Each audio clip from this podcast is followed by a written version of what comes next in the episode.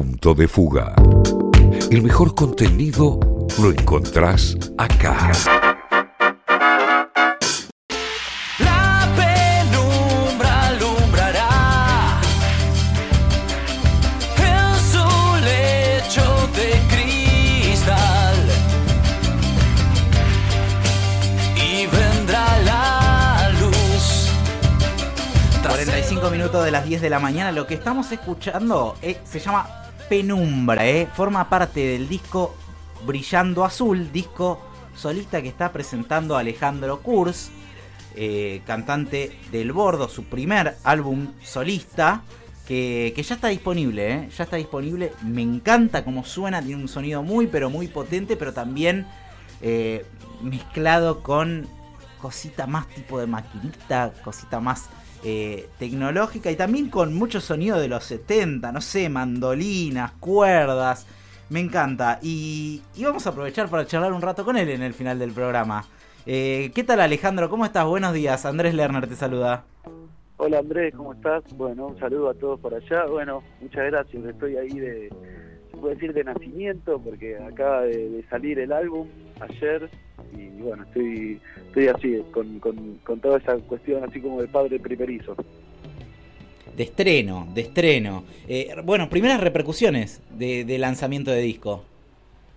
La verdad que no la puedo creer. Estoy recibiendo unos comentarios y un amor y, y- y bueno, y un feedback tremendo. Eh, la verdad que, qué sé yo, fue una época muy rara la que vivimos este último tiempo y, y tuve la suerte de poder eh, quizás canalizar mi energía en, en desarrollar estas canciones, este concepto y, y hacer un álbum, porque la verdad que la inacción era algo que a mí me tenía muy muy como bloqueado, no sabía un poco para, para dónde ir, porque no podía trabajar, no podía eh, salir a girar, no podía hacer fechas, eh, no podía juntarme en el estudio de grabación, no podía hacer Claro. lo que lo que me gusta hacer y, y la verdad que en un momento que de esto un poco de estar eh, así como en crisis eh, empezaron a aparecer canciones empezaron a venirme letras músicas empecé a jugar con estas canciones y en un momento fue bueno ok me voy a ocupar de ellas voy a ocuparme de hacer este disco no sé ni cuándo lo voy a tocar ni cómo lo voy a tocar ni cómo será el mundo con- cuando termine de grabar estas canciones y cómo, cómo las voy a poder salir a presentar.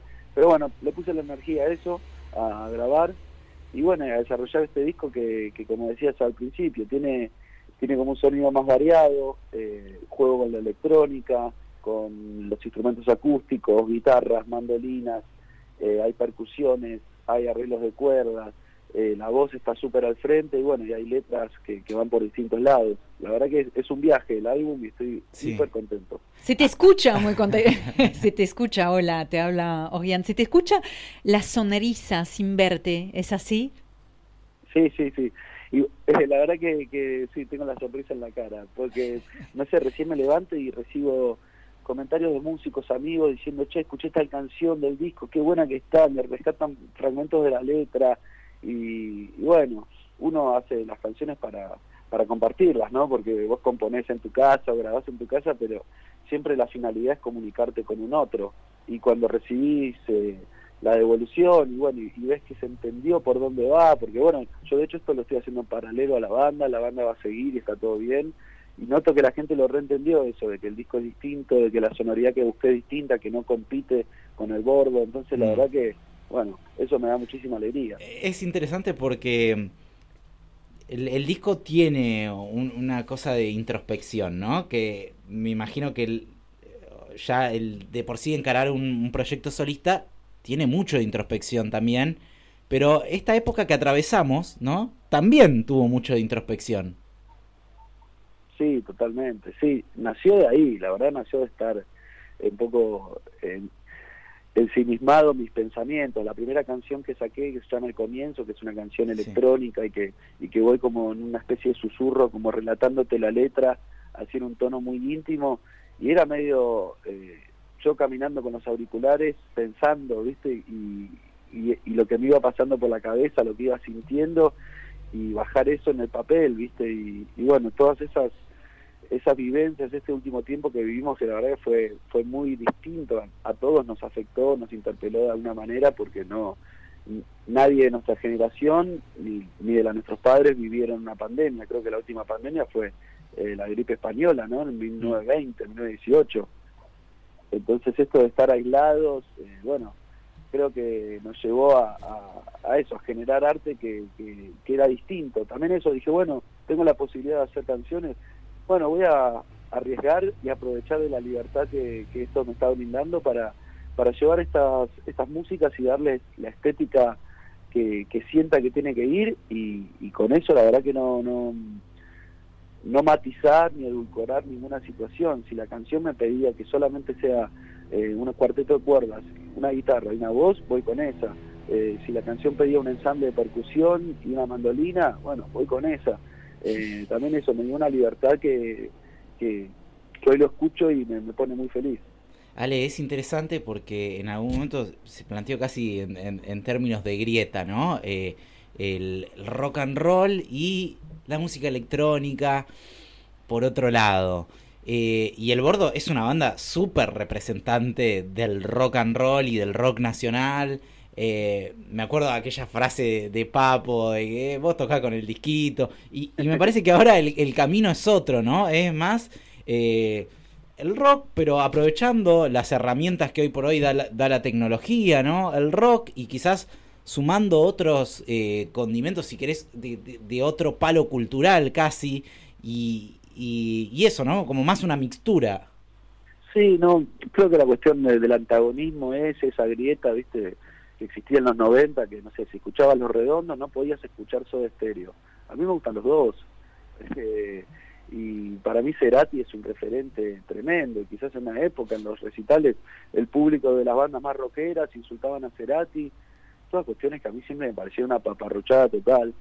Eh, de hecho, yo me acuerdo, siendo muy chico, la verdad que siempre fui, siempre fui bastante frontal, pero en la época de, de, de cemento, nosotros con el gordo tocamos en cemento, te hablo del 2003, wow. 2004, y yo me acuerdo que eh, cuando cuando uno toca de telonero de otra banda, está bueno a veces tocar un cover, ¿no? De una canción más conocida. Para enganchar, para ver, si, para ver si sumás.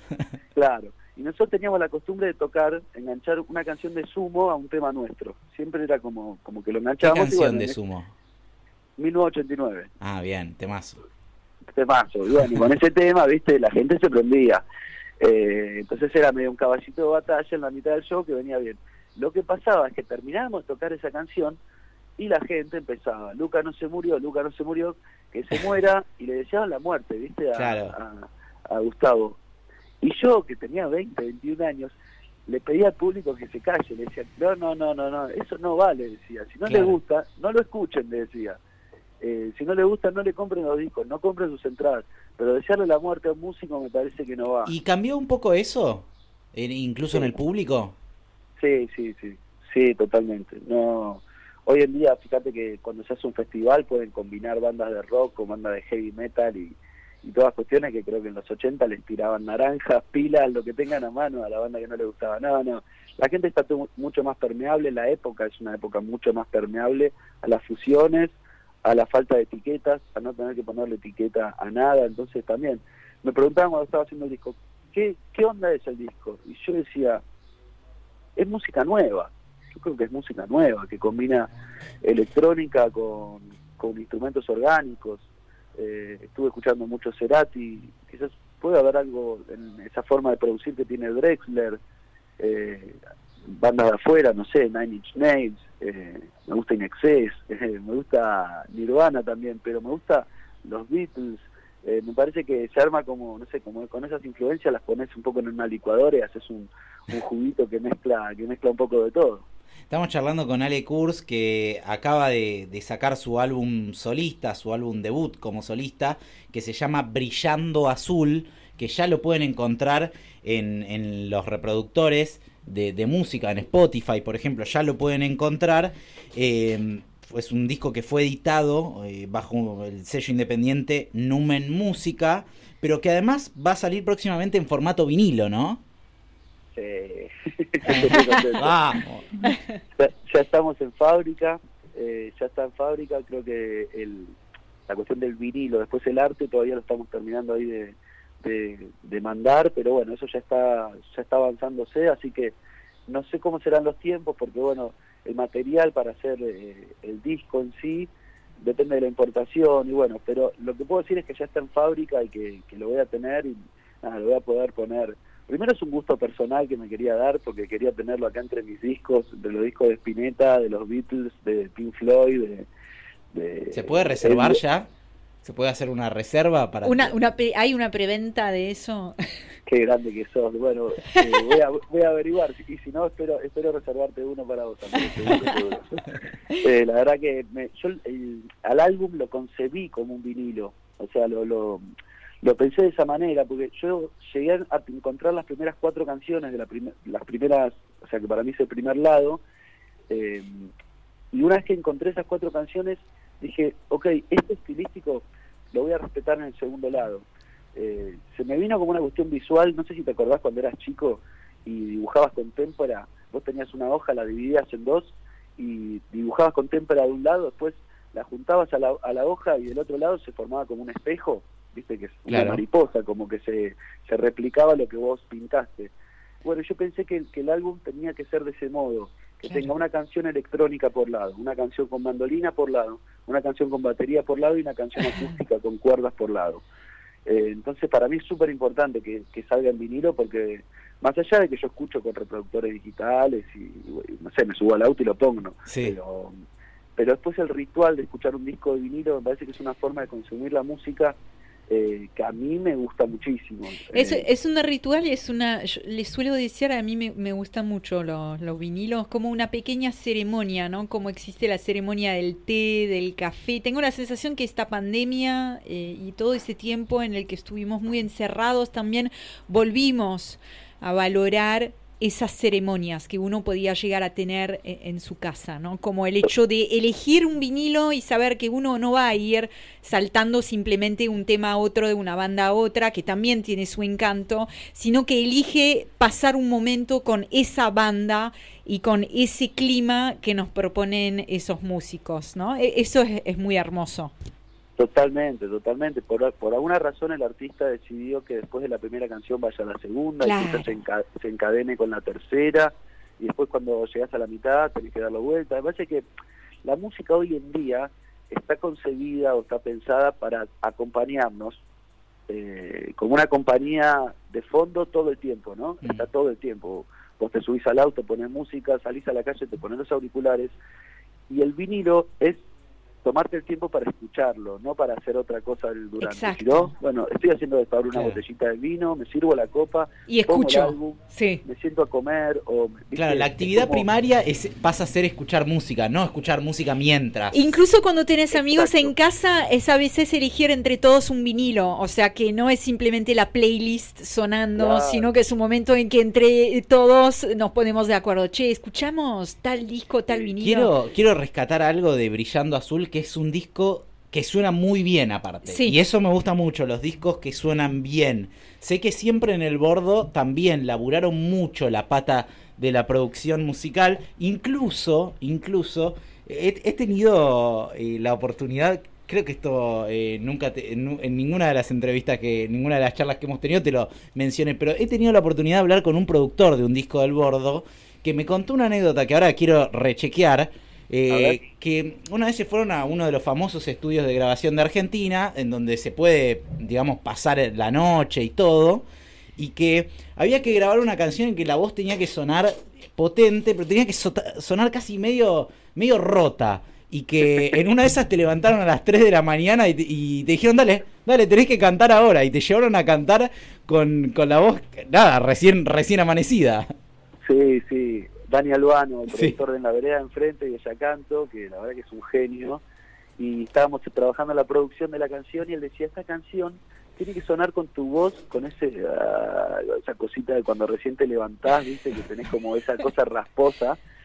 Y, y fíjate lo, lo que es cuando uno trabaja por la música y, y, y va sin límites. Y bueno, estábamos todos conviviendo, durmiendo, y de sorpresa me levantaron a la, a la- al medio de la noche y me dijeron, tenés que grabar. Y bueno, fui y grabé eh, Sentado en la Luna, que es la canción que cierra eh, La Vereda de Enfrente, y bueno, eh, es una decisión artística, ¿viste? Me parece que, que cuando uno tiene la posibilidad de, de ir a fondo con, con lo que hace, está bueno tomar todos los riesgos, ¿viste? Todos Totalmente. los riesgos, todos los riesgos y, y bueno, y llevarlo llevarlo hasta el límite. Bueno, la historia dice- levantarte. La historia dice que, que la, la voz rota de, de Lennon en Twist and Shout eh, también. En realidad lo que había pasado es que el tipo, no es que fue una intencionalidad, es que el tipo había grabado todas las canciones del disco de corrido antes y que cuando llegó el momento de grabar Twist and Shout, la voz estaba así y terminó siendo un condimento artístico Claro. fenomenal. Ale, ya, ya te vas para Mar del Plata, ¿no? Mañana entonces ya hay presentación en, en el patio en Mar del Plata. Sí, ahora un ratito ya estoy siguiendo, la verdad que me pone contento de arrancar la gira, eh, volver a, a mi métier, porque eh, no- esto de salir de gira, prepararse, ¿viste? como que uno entra también en una rutina, de estar cansado pero de tocar, que, que todas cosas que no, la- no las tuve este último año y medio, eh, excepto cositas así como excepcionales, hicimos un par de fechas, la verdad que ahora arrancar de gira me pone re contento, también la otra semana estoy por salir con unas otras fechas más, después tengo una gira por Cuyo y después la verdad que, que este álbum eh, lo voy a presentar en un lugar que a mí me gusta muchísimo, que es en el Conex, Va. el, el domingo Me 5 de diciembre, que obviamente están invitados y me encantaría que vengan porque va a ser va a ser una noche única porque van a venir todos los músicos que participaron del álbum, eh, va a haber músicos invitados. Y eh, además es volver al Conex. Los que amamos el Conex es volver al Conex. Y eso es Sí. fundamental. Nos estamos quedando sin tiempo, Ale, pero entonces 5 de diciembre en el Conex. Antes del 5 de diciembre te tenemos que tener acá con la guitarra eh, compartiendo un poco de música. ¿Cómo la ves? Dale, me encantaría, me encantaría, estaría buenísimo. Excelente, excelente. Bueno, quizás, ojo, quizás, quizás voy con la, con la voz como recién dormida, como la canción esa que nombraste. ¿viste? excelente. Artísticamente queda mejor. Artísticamente va a quedar mejor. bueno, te mandamos un abrazo grande y éxitos en, en la presentación de Brillando Azul. Dale, Andrés, muchísimas gracias. eh, gracias a todos que están por allá. Gracias por escucharme. Y bueno, les mando un abrazo muy grande y nos vemos pronto.